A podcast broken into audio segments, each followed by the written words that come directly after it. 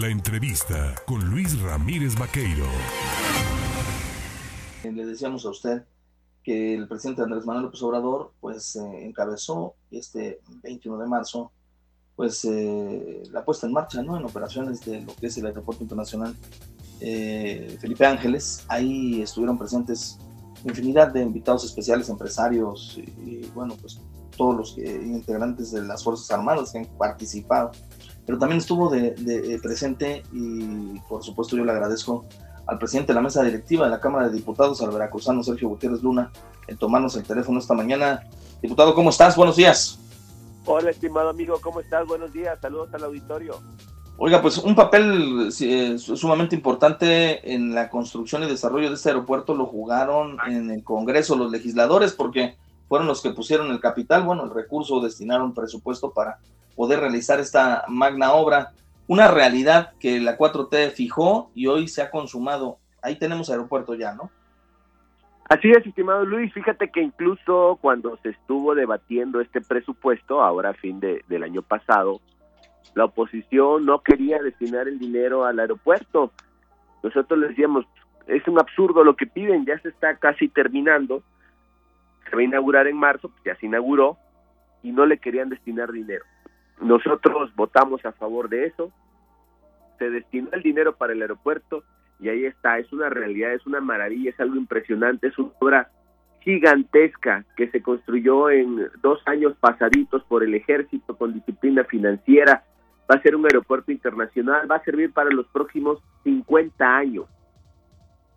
Eh, es importante resaltar que finalmente el presidente López Obrador y su visión transformadora en este régimen, eh, pues parecía eh, a, veces por parte de la oposición, de los analistas, como un asunto de a mero, a manera de capricho el querer construir y desarrollar estas magnas obras pero finalmente ya están ahí y, este es el primero de al menos cuatro que se ha puesto el reto, ¿no? El gobierno federal. ¿Cómo acompañarán los diputados la realización de las obras faltantes? Nosotros vamos a ir eh, acompañando en las necesidades que tengan de carácter legislativo y por, supuesto en la presupuestal. Es nuestro compromiso que haya recursos para que se sigan eh, consolidando estas obras que van a generar empleo, que van a generar desarrollo, que van a cambiar la fisonomía del país, como por ejemplo el corredor interoceánico que pasa por el sur de Veracruz. Este año le aprobamos 10 mil millones, va a venir a generar empleos y oportunidades para todos nuestros paisanos del sur de Veracruz, donde yo soy, tú sabes que yo soy de Minatitlán, de pero a beneficiar toda la zona, Coatzacoalcos, Cozolacaque, Acayucan, los Tuxtlas, es una obra que va a tener una dimensión muy importante. El Tren Maya, otra obra de máxima importancia, y nosotros vamos a estar apoyando estos proyectos del presidente porque son proyectos que no se habían ejecutado en décadas, son proyectos valientes y son proyectos que vienen a ayudar al desarrollo de nuestro país.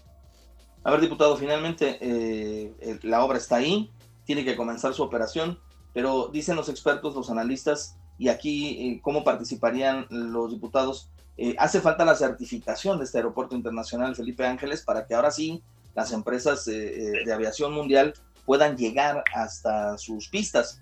Eh, ¿Cuándo y cómo presionará el Congreso para que esto se haga realidad? Mira, lo, la información que nos dio ayer el general Vallejo, que fue el responsable de la obra, es un eh, militar de primer extraordinario. Él fue quien condujo la, la construcción de este aeropuerto. Decía y dijo en su discurso que ya se cuentan con las certificaciones nacionales e internacionales. Bien, pues vamos a, esperar este, este tránsito, este paso. Decían también algunos expertos que, bueno, estas certificaciones las dan algunos despachos. No sé si el gobierno mexicano habrá contratado sus despachos internacionales para poder eh, en aeronáutica civil tener los, eh, las valoraciones y bueno, que empiecen a, funcionar. También, ¿cómo vio? usted, llegó, usted llegó por aire y fue mucho más rápido, pero la, llegada vía carretera va a ser factible. También he por tierra en otras ocasiones. Aquí llegamos por aire para eh, ir de manera, digamos, juntos, eh, quienes íbamos a acudir ahí como visitantes, por la complejidad de la entrada en el sentido de la logística de ubicarse ahí en los lugares del aeropuerto. Eh, fue rápido porque evidentemente fue en avión, pero también he ido por tierra. Y quiero decirte que la distancia es un promedio de distancia de que tienen otros aeropuertos del mundo, digamos en París, en Washington, en Nueva York, en Tokio.